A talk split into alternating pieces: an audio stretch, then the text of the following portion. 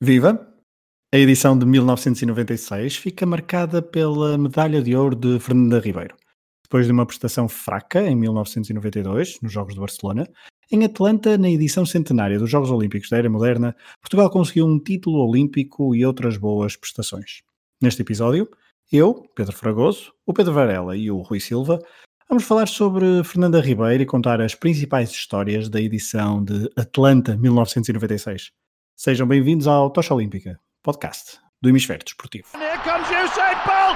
Usain Bolt storming through, he takes it again, Blake gets the silver, 9.64! 2 horas 25, 34, não interessa o tempo, é medalha, Rosa Mota é medalha de ouro. He's coming back. He's coming back very strongly, Michael Phelps. Surely he can't do this from this space. Michael Phelps is coming back in five. Is he going to get the touch? No, he's not. Oh, Olá Rui, olá Varela. Olá. Olá. Hum, vamos falar hoje de uma edição centenária que decorreu de 19 de julho a 4 de agosto. A cidade de, de Atlanta, na Geórgia, era, digamos assim, uma outsider na corrida à organização deste evento. Muitos consideravam que a edição centenária deveria realizar-se em Atenas, mas a capital grega, que apresentou candidatura à edição de 1996, com muitas polémicas à mistura, teve de esperar oito anos para voltar a albergar uma edição dos Jogos de Verão, com muita polémica posterior, claro. A cerimónia de abertura fica marcada pela presença de Muhammad Ali, que acendeu a tocha olímpica. Primeira vez que não tínhamos, eh, que não tivemos os Jogos Olímpicos de Verão A no mesmo ano. A pira, eu disse a tocha, desculpa. Com a Sim. tocha acendeu a pira olímpica, exatamente. Hum, estamos a falar de, de um evento que pela primeira vez não houve Jogos Olímpicos de Verão no mesmo ano dos Jogos de Inverno, tinham sido em 1994, passando a alternar então de dois em dois anos estes dois eventos. Em Atlanta 96 tivemos estreias de vôlei de praia, já falaremos daqui a pouco um bocadinho mais, até por causa da participação portuguesa, BTT, softball e também, por exemplo, esgrima da vertente feminina, bem como futebol feminino.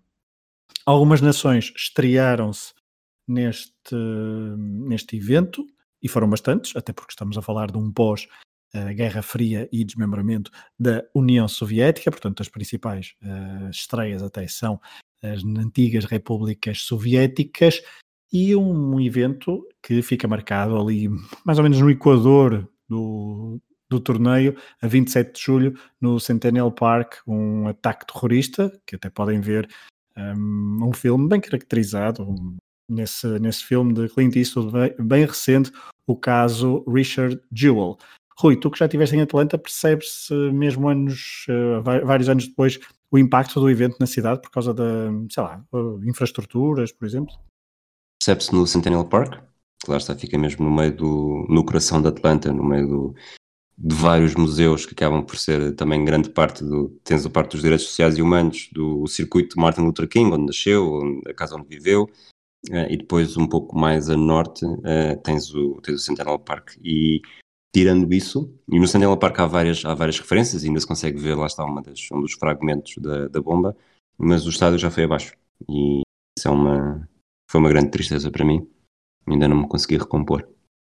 Nós sabemos disso. Tu é um dos meus episódios favoritos do podcast Atlas do Bolso, do, do Rui e da Sara, também do Hemisfério Desportivo, eh, que combina viagens e desporto, e o episódio sobre Atlanta. É só mesmo sobre Atlanta ou sobre Geórgia? Já não me lembro. Acho que é só sobre Atlanta, sim. Só sobre Atlanta, exatamente. Mas é, é, é numa, numa tour também que fizeram pelos Estados Unidos e no segmento de outros episódios sobre os Estados Unidos, sobre cidades dos Estados Unidos, e ainda há um episódio sobre Atlanta. Voltemos eh, ao desporto e a Atlanta 1996. Eh, vamos começar só este programa por falar de Fernanda Ribeiro. Para a maior parte dos adeptos portugueses, Jogos de Atlanta rimam com Fernanda Ribeiro, atleta portuguesa de novelas, Penafiel, que na altura com 20 27 anos estava na sua terceira, uh, terceira presença nos Jogos Olímpicos, depois de ter estado nos Jogos de Seul e de Barcelona, sempre nos 3 mil metros, mas nunca tendo atingido a final. Em 1996, um, ela, que no início da década de 90 já tinha mudado para os 10 mil metros, então chegou a Atlanta com outro estatuto, campeã do mundo de 10 mil metros em 1995, nos Mundiais de Gotemburgo, competição onde venceu também a medalha de prata na prova dos 5 mil metros. ela que, em 1994, também se tinha consagrado campeã europeia de 10 mil metros nos europeus de Helsínquia. Na altura era atleta do Futebol Clube do Porto, era a sexta filha de um total de sete um, de pais com origens bastante humildes, trabalhadoras, um, e ela começou a correr quando todos diziam na sua aldeia para ela fazer tricô, como contou em 2018 a uma entrevista ao Expresso.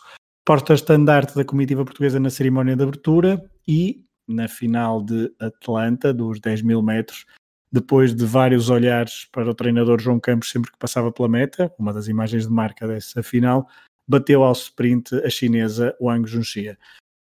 Varela, uh, foi um. Não sei se te lembras muito bem deste momento lembro, ou não, mas. Lembro, lembro, muito bem, muito bem. Lembro perfeitamente. Lembro porque, porque aquela luta com a, com a Wang Junxia é, é mítica. Aliás, ainda ontem revi uh, praticamente a prova toda. No, felizmente, não é? Os YouTubes da vida permitem-nos fazer isso.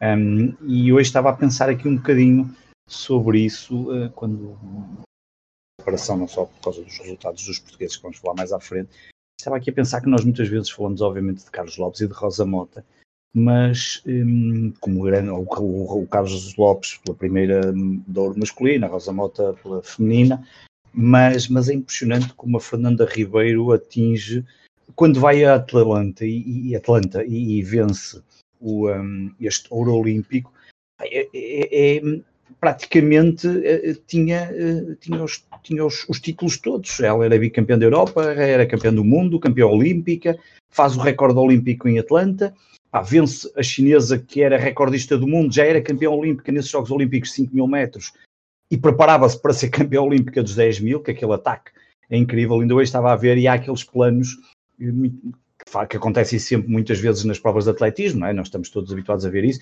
que é quando uma atleta começa a fugir e a outra responde e tentam, eles vão afastando a câmara para nós termos uma noção, sabendo das dimensões, das dimensões do campo, para ter uma noção de que distância é que ela começa a ficar. E há ali um momento, claramente, e o comentador da altura, que agora não me recordo, não sei se é o Jorge, é o Jorge Lopes, é o Jorge Lopes, não é? Um, ele diz que eh, começa a ficar um bocadinho para trás, há ali um momento que dá a sensação que a coisa pá, será que ela tem essa capacidade ainda de reagir? Pá, e ela não só tem, reage, reage muitíssimo bem, que hum, aproxima-se da, da, da, chinesa, do Ang Shui, e, um, e depois aquela parte final é um ataque absolutamente fantástico, porque, porque passa por ela de uma velocidade, depois de estar quase a fazer os 10 km, uma velocidade incrível, um, e portanto ela conquista essa vitória, junta então esse título aos títulos que já tinha, e, portanto ela naquele momento era, hum, era quase impossível, ainda bate o recorde olímpico, era quase impossível ter, uh, ser melhor hum, naquela disciplina dos 10 mil metros, portanto hum, é, é, é, uma marca absolutamente fantástica de uma, de uma atleta que estava num, num momento de forma um, incrível uh, e que, olhando para a corrida, chegou-se a temer que não seria capaz de aguentar aquele ritmo da, da, chinesa, porque ela está ali, parece que está in, é imperturbável, aquilo parece que não, que, não, que, não, que, não, que nem estava a sentir o cansaço físico, mas depois a Fernanda Ribeiro vai buscar ali nos últimos 100, 150 metros uma, talvez o seu último gota de esforço para, para passar por, pela chinesa e ser campeão olímpica. É uma prova notável, eu acho que é das coisas que, que, que quem gosta de esporte deve pelo menos ver uma vez na vida a corrida da Fernanda Ribeiro, porque aquilo é, é, é incrível, é fantástico mesmo.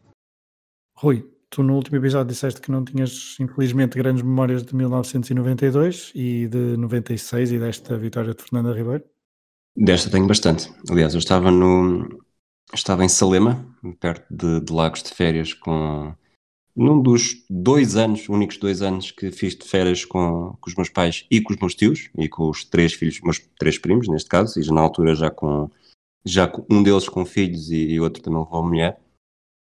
E foi uma. Estava a pensar que é capaz de ser a única experiência familiar desportiva, assim, familiar de grande dimensão, de acompanhar um evento desportivo e um evento desportivo que foi. Eh, eu disto não consigo ter a certeza, mas tenho a ideia que foi às duas da manhã. Acho que antes das duas não foi e havia, e lembro perfeitamente de estar a fazer a viagem para o Algarve com, com a minha tia a provocar, a dizer que Portugal já tinha, tinha medalhas, tinha, mas eram medalhas de, de uma coisa, uma palavra que eu não posso dizer agora, porque tenho, algum, tenho alguns uh, rodeios, mas já naquela altura sentia aquela frustração de, de ver português a dizer mal quando havia muitos quases, não é? E esta vitória, que tem, tem vários momentos específicos dessa noite, desde, lá está, desde toda a euforia quando ela começa a atacar e ultrapassa a chinesa, como também da, da Júlia Vaquero, a espanhola, que corria de uma forma que, que parecia sempre muito sofrimento e com a cabeça muito inclinada para um dos ombros. E lembro perfeitamente de alguém estar a comentar, não lembro quem é que comentou, mas, mas ter comentado que pronto, aquela já está toda rota e, e o meu primo mais velho dito, não, não, ela é sempre assim. E de facto era sempre assim, porque eu estou a olhar para estes nomes não era uma, um período onde dava muito mais atletismo na televisão e de facto não eram, não eram atletas que nós conhecíamos apenas dos Jogos Olímpicos. Uh, a chinesa, por acaso, não me vem à cabeça. A Darar Tutulo tinha sido campeã, ficou em quarto, tinha sido campeã olímpica em 92, falámos dela. Depois, além da Julia Vaquero, eh, ehm, a Teglorup, keniana, também a Sally Barsócio, outra keniana. Portanto, já havia aqui uma proximidade com as atletas, sabia-se, tínhamos quase feito o relatório de observação do que é que cada uma poderia fazer e, de facto, é aquela primeira medalha de ouro que, que eu vi. Uh, a primeira que eu podia ter visto, porque em 88 já é um bocado diferente, e é uma experiência de madrugada, em família, coletivo, e acaba por ser bastante especial por isso. É, eh, eu lembro-me, eu não me lembro de, eu não vi em direto, lembro-me de acordar claramente no dia a seguir e de haver festa lá em casa e de se comentar isso.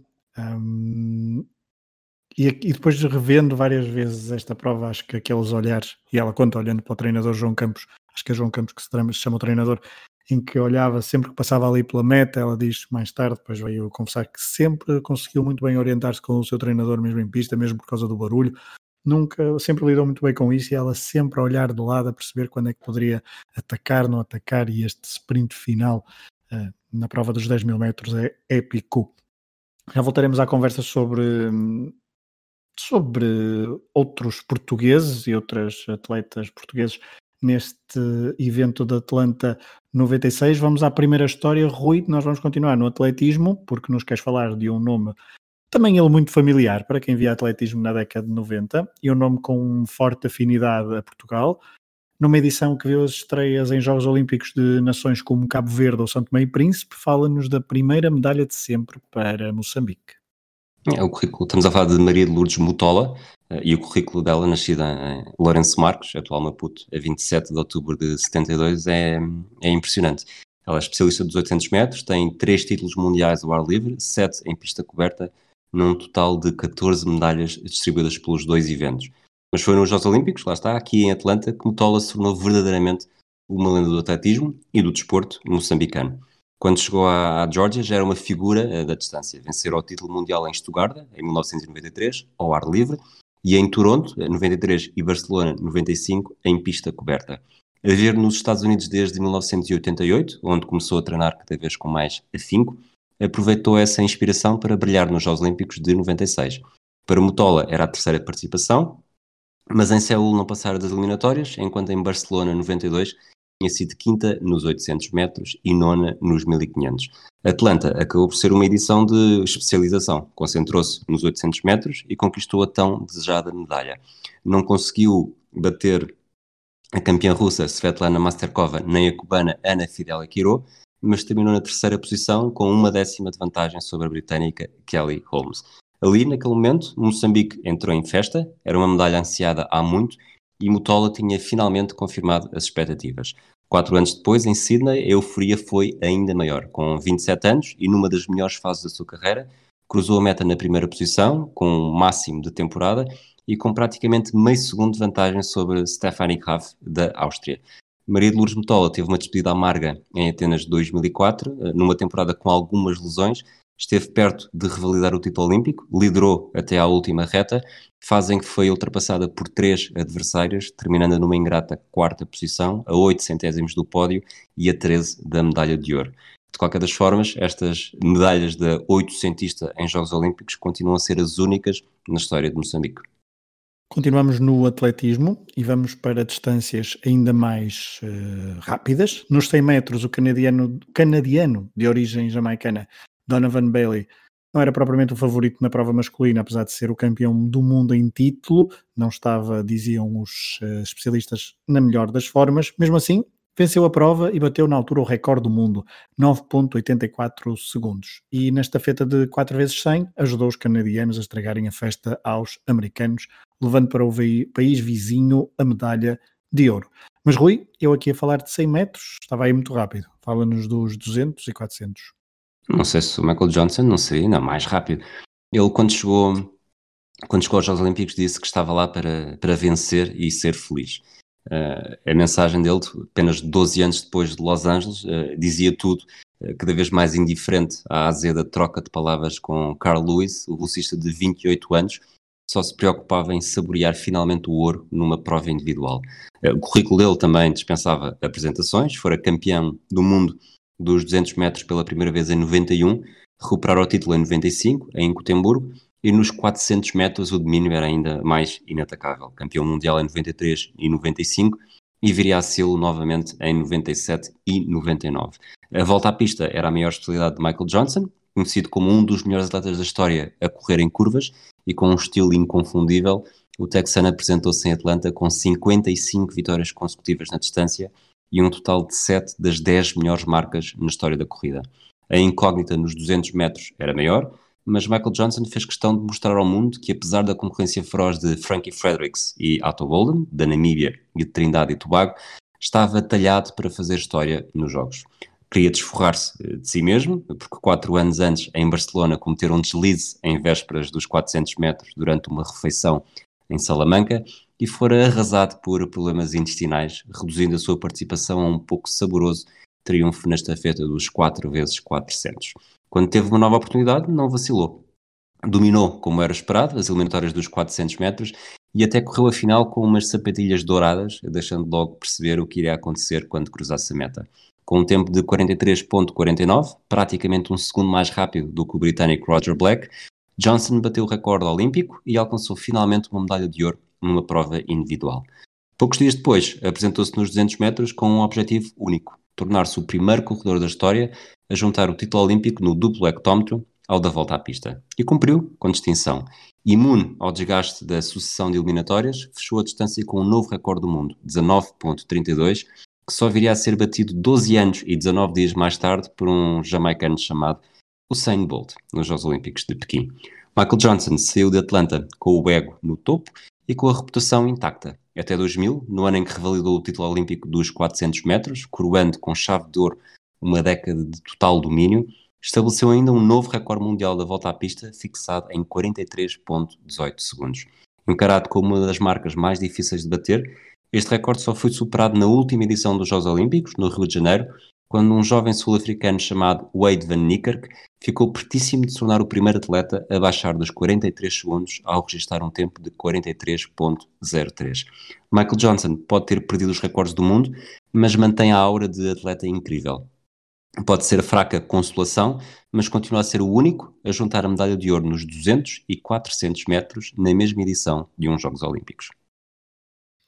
Único atleta masculino. Isto porque na vertente feminina estávamos a falar de Michael Johnson, MJ. Outra MJ fez a dobradinha. A francesa Marie-José Perrec venceu 200 e 400 metros femininos. Ela que é de origem de Guadalupe, eh, já tinha sido ouro em Barcelona 92 nos 400 metros esta dobradinha só tinha sido conseguida uma vez, na vertente feminina, em 1984, pela norte-americana Valerie Briscoe Hooks. Para ela, vamos abandonar o atletismo uh, em nível geral e vamos às notas sobre a comitiva portuguesa, que também teve muito atletismo. Uh, Lembro-me, por exemplo, de Manela Machado, há pouco falávamos de Fernanda Ribeiro. Manela Machado, uma das, um, uma das uh, atletas também que nós reconhecemos muito juntamente ali nos anos 90 com Fernanda Ribeiro, tinha sido campeão do mundo, creio, da maratona em 1995 em Gotemburgo. Aqui ficou-se pelo sétimo lugar, mas conta-nos então mais sobre a comitiva portuguesa em Atlanta 96. Sim, do atletismo, já que fizeste esse gancho, podemos até já fechar a parte do atletismo. Um, Trocas-me aqui as voltas, mas fica já fechada essa parte do atletismo, porque efetivamente tivemos a vitória da Fernanda Ribeiro e, e que falamos nesse programa. Temos esse sétimo lugar da Manuela Machado no, na maratona e temos também uma atleta que chegamos a ver várias vezes em, tu, quer dizer, quem chegou a ver quem, quem tinha a minha idade, provavelmente na altura via, muitas vezes era a Carla Sacramento, que acabou também por fazer um sexto lugar um, nos 1500, uh, 1500 metros. Uh, Portugal teve uma delegação com 108 elementos, em 18 modalidades, era a maior delegação de sempre na altura, um, e olhando para, para os Jogos Olímpicos que até hoje se realizaram, um, a prestação portuguesa se fossem 35 pontos, o que é considerado neste momento, em termos de pontos, a terceira melhor prestação de sempre, atrás de Atenas 2004 e Rio 2016. Uh, mas na altura uh, tornou-se na melhor prestação de sempre de, de, Portugal. Além da Fernanda Ribeiro, nós tivemos outra medalha, um, tivemos a medalha de bronze para Nuno Barreto e Hugo Rocha, e eu lembro perfeitamente na altura não tenho a, noção exata se via as regatas, já não me recordo se elas davam todas na televisão e se viam, mas lembro-me de estarmos muito próximos dessa prova porque que eram feito, um, só para se ter ideia, já não se conquistava uma medalha na vela desde 1960 em Roma. Um, e houve ali até um momento que eu hoje recordei, porque fui ao arquivo da RTP ver um vídeo em que falam disso, um, que não só se percebia que o terceiro lugar à partida estaria um, muito bem encaminhado, como há ali um momento que, que se pensou que poderia chegar ao segundo lugar atrás de uma dupla ucraniana, se não estou em erro, ou da Grã-Bretanha, da Grã-Bretanha, já não me recordo qual das duas é que foi, mas chegou-se a pensar que podia chegar ali o, o, Nuno Barreto e o Rocha podiam ter chegado ali ao segundo lugar. Um, no final, de, quando conquistaram essa medalha de bronze, o, o Hugo Rocha, uh, o jornalista, o Sousa Martins, a perguntar-lhe o que é que ele sentia, ele a dizer que sentia um alívio, e, um, e há uma pergunta de Sousa Martins em relação ao que é que que é que faltou para chegar à prata? E ele a dizer, no, o, o Rocha a dizer que faltou um, um pouco de sorte. Foram seis anos que esta dupla um, levou em preparação para, para estes Jogos Olímpicos, que acabou por render uma, uma excelente medalha de bronze de vela na classe 470. Depois, há ainda dois, dois honrosos, podemos dizer assim, honrosos quarto lugares. Um no futebol, o futebol olímpico, do qual nós já não participávamos desde 1928, nós conseguimos, eh, conseguimos, acabamos por ficar, se olhar, podemos, depende de como queiramos olhar, mas ficamos no quarto lugar, que acaba por ser a melhor classificação de sempre do, do torneio olímpico. Um, nesse ano também houve o Euro 96, Uh, e portanto houve muitos jogadores que não, que, não, que não foram chamados para a seleção olímpica por, por isso, mas ainda assim temos alguns que não chegaram a jogar e que depois foram chamados, Rui Bento, Capucho, Paulo Alves, um, Porfírio, esse já jogou e, e, também esteve, Domingues, Afonso Martins, Beto, Rui Jorge, Calado, Nuno Gomes, ainda no Boa Vista, Dani Peixe, alguns jogadores que fizeram parte da, da seleção olímpica, um, depois de uma fase de grupos uh, que nos qualificamos para os quartos de final, uh, encontramos a França comandada pelo Raymond Domenech, que tinha já eh, na, na, equipa Robert Pires, Wilford, Patrick Vieira, Macalelé, jogadores que depois ajudariam a França a conquistar o Mundial uh, dois anos mais tarde, em casa, 98. Um, ganhamos com um gol de ouro, depois avançamos para um, um gol de ouro marcado, portanto, por uh, grande penalidade pelo calado. E depois fomos eliminados nas meias finais pela Argentina, de Crespo, que marcou dois golos. Não, nesse jogo não tivemos uh, quaisquer hipóteses. E depois na, no jogo de, de terceiro e quarto lugar jogamos o, portanto, para, para o bronze contra o Brasil e sofremos uma derrota de 5-0, uh, um hat-trick de, de Bebeto. Uh, e portanto Portugal acabou por conquistar o quarto lugar nesse no, no futebol olímpico. Um, há também, claro, além de todos estes, de todos os feitos da Fernanda Ribeiro, um, da, da, vela na classe 470, do destaque aqui do futebol, um, também da maratona que conhecemos, a Carla Sacramento, ou, e vou deixar mesmo para o fim, e também do tiro de armas com caça do Manuel Vieira da Silva, que ficou em sétimo. Na vela, ainda na classe Mistral, também tivemos João Rodrigues em sétimo, e na classe Laser, o Vasco Serpa também em sétimo, mas há também uma prestação que deixou um, o país até é bastante apaixonado, não só pela modalidade, pela prestação de uma dupla que, que, que fica entre 96 e 2000, um, protagonizou dos uh, jogos absolutamente fantásticos. Estamos a falar de voleibol de praia masculino, um, estamos a falar da dupla João Branha e Miguel Maia, de Espinho, um, e que um, trouxe muito do que depois viveu nos anos seguintes do praia aqui em Portugal, em Espinho, que foi quase a cidade, quase se tornou a capital do voleibol de praia em Portugal. Um, estiveram presentes estes Jogos Olímpicos, não eram claramente nem por sombras favoritos, uh, ao contrário do que aconteceu depois em Sydney, quatro anos depois, onde aí também ficaram em quarto lugar, mas aí eram candidatos a uma medalha.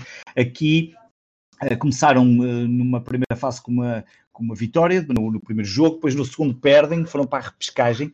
Um, e depois ali uma série de jogos de repescagem e de avanços nas, nas, nas, nas eliminatórias acabariam por se qualificar para um, avançaram para as meias finais, derrotando a dupla uh, americana que lhes tinha infligido a primeira derrota na prova, Christopher Smith e Carl Enkel.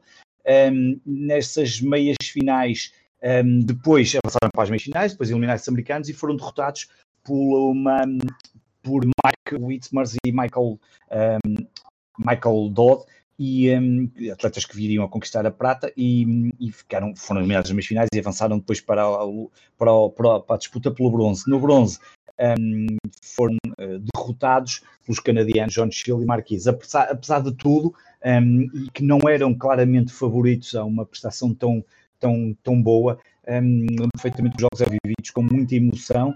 Um, e há pouco recordei um vídeo de que de, RTP, de casa dos, de, dos pais do Miguel Maia e onde estava a namorada da altura, não faço ideia se é mulher ou qualquer coisa, mas era a namorada da altura, ah, onde, onde estavam a viver a, a, a prova do qual seriam derrotados nas meias finais um, e imagens de espinho completamente parados e para, para assistir a esse, esse jogo.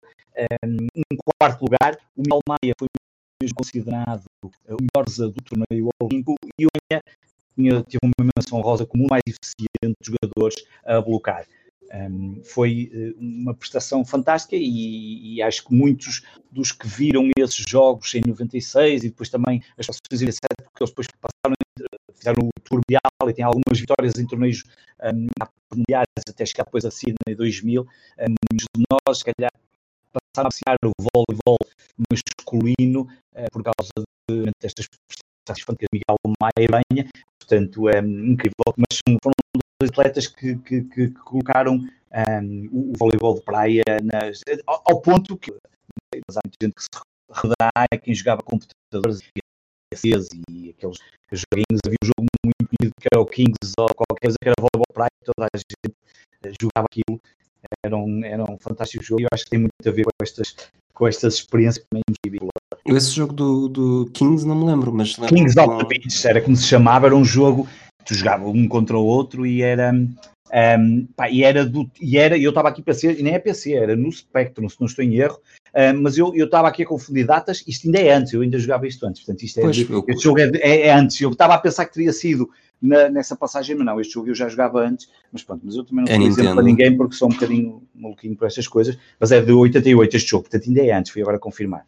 É, a Nintendo, a Nintendo NES uh, tinha sim. o Super Spike Volleyball, que eu joguei isto durante, Spike, durante Mas era voleibol mesmo, não era? É voleibol de praia. Ah, era de praia, não. Tinhas 5 ou 6 tinhas cinco okay. ou seis um, uh, estágios, etapas de, nos Estados sim. Unidos e eu gostava bastante. Joguei isso durante. Pai, este, este quem, quem for mais antiguinho, obviamente, estamos a falar de um jogo que, que saiu em 88, da Electronic Arts, curiosamente, mas que era um jogo para. para eu estava na ideia que era Spectrum, mas não, isto é PC, porque isto já é de 88, é PC, quase, eu acho que isto já era PC. E era engraçado porque aquilo era muito. Era básico, obviamente, tinha que jogar. Eu jogava com as teclas e aquilo na prática tinha três movimentos, os dois jogadores, Pai, mas era muito engraçado porque o nível incrementava muito e depois a final era, era, era, era, era fácil de chegar à final, mas depois ganhar lá a máquina na final, é, mas era muito engraçado. Um, um fundo todo amarelo, iam mudando atrás os fundos consoante a prova, portanto, o campo amarelo, é? depois iam mudando os fundos consoante o sítio onde estava a decorrer a prova. Um, e faz parte do meu imaginário. Mas eu pensava que tinha a ver aqui com a relação de 96, mas não, ainda é antes disto. Um, portanto, fica já aqui feito esse, esse reparo. Muito bem. Eu não sei, não me lembro de 96, lembro que claramente em 2000, e falaremos disso no próximo episódio, de, de sofrer bastante e de haver uh, muitos nervos à volta em torno das, de, uhum. do percurso de Miguel Baia Miguel e de João Brenha. Um, Rui, não sei se queres dar alguma nota sobre esta participação portuguesa, se avançamos nas histórias. Eu não me lembrava que, que isto até há, há aos Jogos das Medalhas era só um set. Era só um, só um set, exato. Um set e depois é que é dois, exato. Lembro-me muito bem de uma dupla norueguesa que, que depois estive a ver aqui, que eles derrotaram na, antes de terem acesso, uh, portanto, nos oitavos de final da, uhum. do, da bracket dos derrotados, que era o Massai do norueguês. Eu achava que era neste jogo, mas tendo em conta que ficou 15-3, uh, não pode ter sido ele. mas lembro-me de, de, ser comentado com muita, com muita novidade que um dos, que um dos adversários dos portugueses, portanto deve ter sido nas meias finais um dos americanos, que quando estavam em dificuldades começou a servir uh, com um grande balão, tipo levantar a bola o mais que podia para dificultar a recepção dos portugueses e lembro-me disso ter sido um, ter sido um obstáculo uh, tanto para o Miguel Maio como para o João Branho. Pequenas coisas que eu guardo. Pequenas... Faço lá saber porquê. Muito bem. Um, vamos avançar nas histórias. Vamos meter água. Vamos meter, é, exatamente. Vamos uh, meter água e se depois de falar, depois de termos falado muito de atletismo, vamos agora para a piscina do Georgia Tech Aquatic Center, Rui. Isso, vamos falar de Alexander Popov. Nasceu na União Soviética, começou a brilhar ao serviço da equipa unificada e atingiu o apogeu da sua carreira já com as cores da Rússia. Numa elite exclusiva, com o pai do surf e o Tarzan, entrou na história da natação mundial nos Jogos Olímpicos em Atlanta. Eh, Popov, para mim, e sei que para o Varela também, é um nome inesquecível. Eh, os feitos de Michael Phelps em Pequim e de Mark Spitz em Munique garantiram eh, a imortalidade destes norte-americanos e levaram a fasquia para dimensões que se consideravam inimagináveis até então, mas, mas Alexander Popov também tem aqui um lugar bastante importante, apesar de nem sempre tão recordado. Grande parte dos nadadores são desde muito jovens, nós já falámos em 1896, eh, quer dizer, nós falámos em 2019, mas, mas um episódio dos Jogos Olímpicos de 1896, que Alfred Ajos, o primeiro o primeiro campeão olímpico da natação, eh, começou a nadar depois de o pai ter morrido afogado no Danúbio, em Budapeste. E há todo o tipo de motivações e primeiros contactos com a água, e no caso de Alexander Popov, tudo começou com medo. Este soviético, nascido na Rússia, não gostava de água, tinha medo dela e não achou muita graça quando o pai o atirou para a natação com 8 anos. Mas, como em tantas outras coisas na vida, a paixão entranhou-se depois da estranheza inicial. Eh, Popov não foi um nadador completo, como Spitz ou Phelps, mas era um especialista nato talvez mesmo o melhor sprinter da história. Tem esse rótulo e é bastante merecido. Em 1992, já ao serviço da equipe unificada após o desmembramento da União Soviética e numa altura que tinha abandonado o estilo de costas para se dedicar ao estilo livre, Popov brilhou em Barcelona com as medalhas de ouro nos 50 e nos 100 metros. Era o mais rápido, não havia dúvida disso. Eu tinha acabado de conquistar o topo do pódio nas duas distâncias mais curtas, no estilo mais rápido, e estava apenas a começar. Quatro anos depois, em Atlanta, começou por defender o título nos 100 metros e, se o fizesse, com sucesso, entraria para uma elite onde estavam apenas o pai do surf, Duke Kahanamoku, que venceu em 1912 e 1920, também falámos dele num episódio antigo, e o Tarzan, mais famoso na história do cinema, Johnny Weissmuller, que ganhou em 1924 e 1928 e que também já falámos nestes episódios. Alexander Popov não desiludiu, cumpriu a distância com 48,74 segundos, igualou o recorde nacional e terminou com 7 centésimos de vantagem sobre o norte-americano Gary Hall Jr. Ficavam a faltar apenas os 50 metros, com a prova marcada para 3 dias, depois, 3 dias depois. Os 50 metros são distância mais curta, nada-se apenas uma piscina olímpica e não há espaço para respirar, tanto para quem nada como para quem assiste. O recorde olímpico na altura pertencia a Popov, estabelecido em Barcelona, era de 21,91 segundos, um décimo mais lento do que o recorde mundial. Num evento destes, tudo podia acontecer, menos Popov ser derrotado. Gary Hall Jr. foi novamente o grande adversário do russo e, curiosamente, nadavam em pistas coladas, mas foi incapaz de evitar que Popov fizesse história ao tornar-se o único nadador na história a defender com êxito o título olímpico nas duas distâncias. Popov era especial e estes Jogos de Atlanta demonstraram. Da natação, vamos avançar para o judo. O Japão foi a nação mais medalhada em Atlanta nesta modalidade. Oito medalhas num total de 56, três de ouro, quatro de prata e uma de bronze. Dentro destas oito, duas foram para a mesma família, a família Nomura. Kenzo foi campeão olímpico de menos 71 quilos, Yukimasa conquistou a prata em menos 65 quilos e Yoshio ficou-se pelo sétimo posto. Mas Rui, eu aqui a falar de uma família que venceu duas medalhas, isto num país que conquistou oito, e tu queres falar de uma atleta que conseguiu para a sua nação a única medalha no, do, no judo e uma de cinco no evento de Atlanta. Estamos a falar de Sun Hui Ki. E, e, se há momentos em que a ignorância pode ser uma virtude, eh, não era isto que eu ia dizer, mas dizer o nome desta atleta bem eh, pode ser, pode ser de ignorante, porque não faço ideia como é que isto se pode dizer, mas a forma como Sun Hui Ki atingiu a medalha de ouro nos Jogos Olímpicos de Atlanta em 96 é claramente um, uma, uma virtude da ignorância. Numa categoria que tinha tudo para ser dominada pela japonesa Ryoko Tamura, a norte-coreana surpreendeu e tornou-se a judoca mais nova na história a vencer um título na modalidade.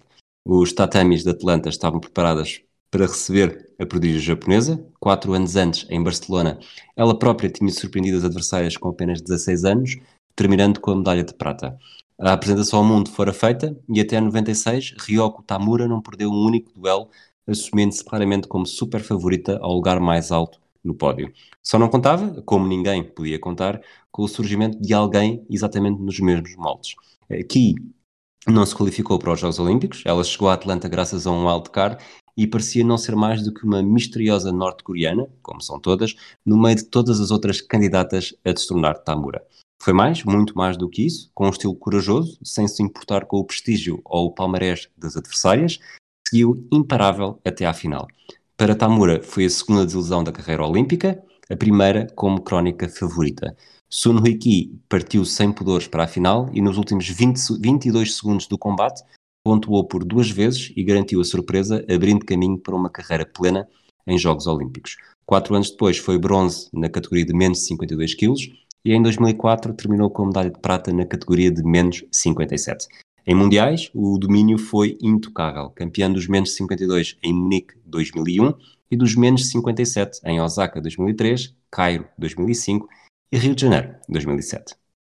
Avançamos para a última história, Rui, que é sobre ginástica. Uma das estrelas da competição em Atlanta 2016, eh, 2016, 1996, assim é que é, veio da Ucrânia, Lilia Podkopayeva, Podkopayeva, acho que é assim que se diz. Muito bem. Muito obrigado. 28 anos, praticamente, na altura, em Atlanta, 1996. Ela fez história. Um, quarta, uh, tornou-se na quarta ginasta a vencer o título olímpico de All Around como campeã mundial em título e a única ginasta a vencer o mesmo título, o All Around, sem conseguir uma medalha na competição por equipas. Mas uh, não é dela que nos queres falar, Rui. Não, quero falar de Carrie Strug. Ela esteve para a equipa dos Estados Unidos nos Jogos Olímpicos de Atlanta em 96, como Shun Fujimoto tinha estado para o Japão em Montreal 1976. Lesionada, incapaz de continuar, mas carregando a responsabilidade de um país inteiro para chegar a uma tão desejada medalha de ouro. A ginástica feminina artística vinha a ser dominada pela União Soviética e Roménia de forma continuada, sobretudo nas provas coletivas, mas os Estados Unidos queriam intrometer-se na festa. A primeira página da história tinha-se escrito quando Mary Lou Retton vencera o ouro no concurso completo, em 1984, tornando-se a primeira ginasta dos Estados Unidos a consegui-lo. Mas lá está. Essa foi uma edição em que os países europeus de leste boicotaram a competição. Em 96, a tensão geopolítica era radicalmente diferente. A Roménia vivia uma nova era, a União Soviética tinha sido desintegrada e os Estados Unidos queriam fazer tudo para vencer em casa. Para o efeito, construíram um plantel de luxo que ficou para sempre conhecido como Magnificent Seven. Carrie Strug era uma das sete, tinha feito parte da equipa em 92, conquistando apenas uma medalha de bronze na prova coletiva e não era das atletas mais promissoras. Mas como demonstrou em 96, às vezes há méritos intangíveis que só aparecem nos momentos decisivos. E foi precisamente isso que aconteceu a Strug. Com 18 anos, sentiu a esperança do país em cima dos ombros, as pernas não tremiam porque, na verdade, tinha acabado de sofrer uma lesão que, em situações normais, seria suficiente para acabar com a sua participação. O problema é que os Estados Unidos precisavam mesmo, ou pelo menos era essa a percepção, que Strug fizesse o segundo salto no cavalo para atenuar as dificuldades da compatriota Dominique Moceanu e manter a vantagem escassa sobre a Rússia. Strug, incentivada por Bella Caroli, que lhe garantiu que era mesmo determinante que voltasse a saltar, não virou a cara ao desafio. Sabia perfeitamente que não estava em condições, mas desligou o interruptor da dor por alguns segundos. Apenas os necessários para conseguir sprintar na direção do trampolim, executar a manobra praticamente na perfeição e fazer uma aterragem sólida. Sorriu, acenou para os juízes e o interruptor religou-se sem pedir licença.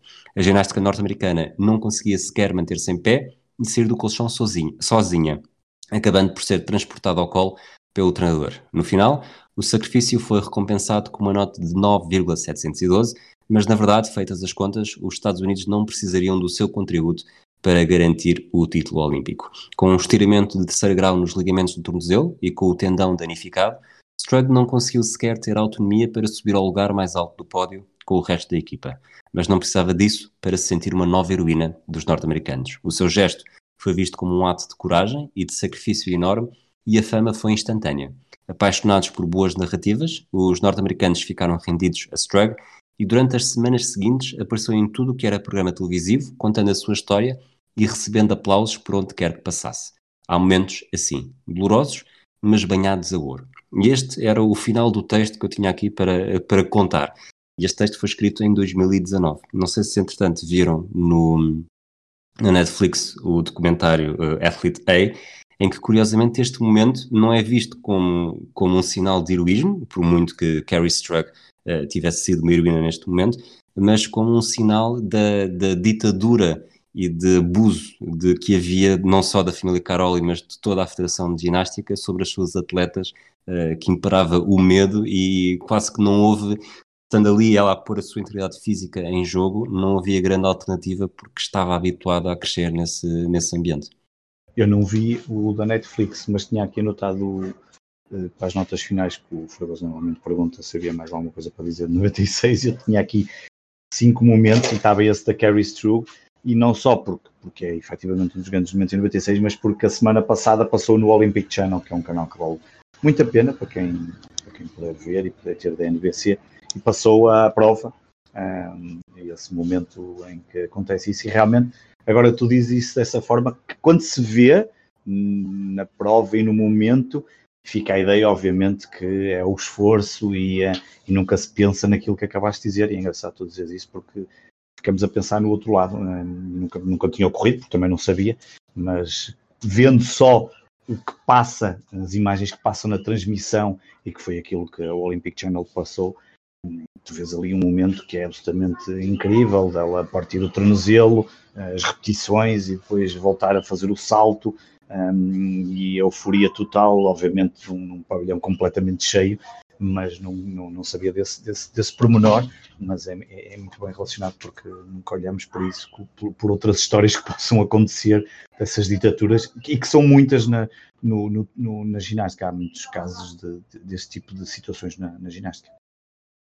Esse ouro dos Estados Unidos ajudou a que a nação fosse a, mais medalhada neste evento de Atlanta 1996, 44 ouros, 32 medalhas de prata e 25 de bronze, contabilizando 101 medalhas no total, ah, mais 38 que o segundo classificado, a Rússia. Isto ah, fazia, fez com que na altura os Estados Unidos pela primeira vez ficassem à frente do, no famoso medalheiro desde 1968 que isso não acontecia, tirando obviamente o caso de 1984 com o boicote do, uh, do lado soviético. Em terceiro lugar, neste, no medalheiro ficou a Alemanha, em quarto a China, quinto França, sexto Itália, sétimo Austrália, oitavo Cuba, nono a Ucrânia, a sua primeira participação, e em décimo lugar a Coreia do Sul.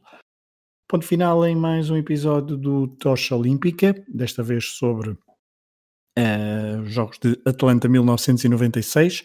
Começamos com a medalha de Fernanda Ribeiro, acabamos com o sofrimento na ginástica, mas esperamos tínhamos dado uma ideia, um panorama geral deste e as principais histórias deste evento de Atlanta 1996, marcado obviamente não só pela medalha de Fernanda Ribeiro, mas também pela medalha na vela, como o Varela nos contou, medalha então para Portugal.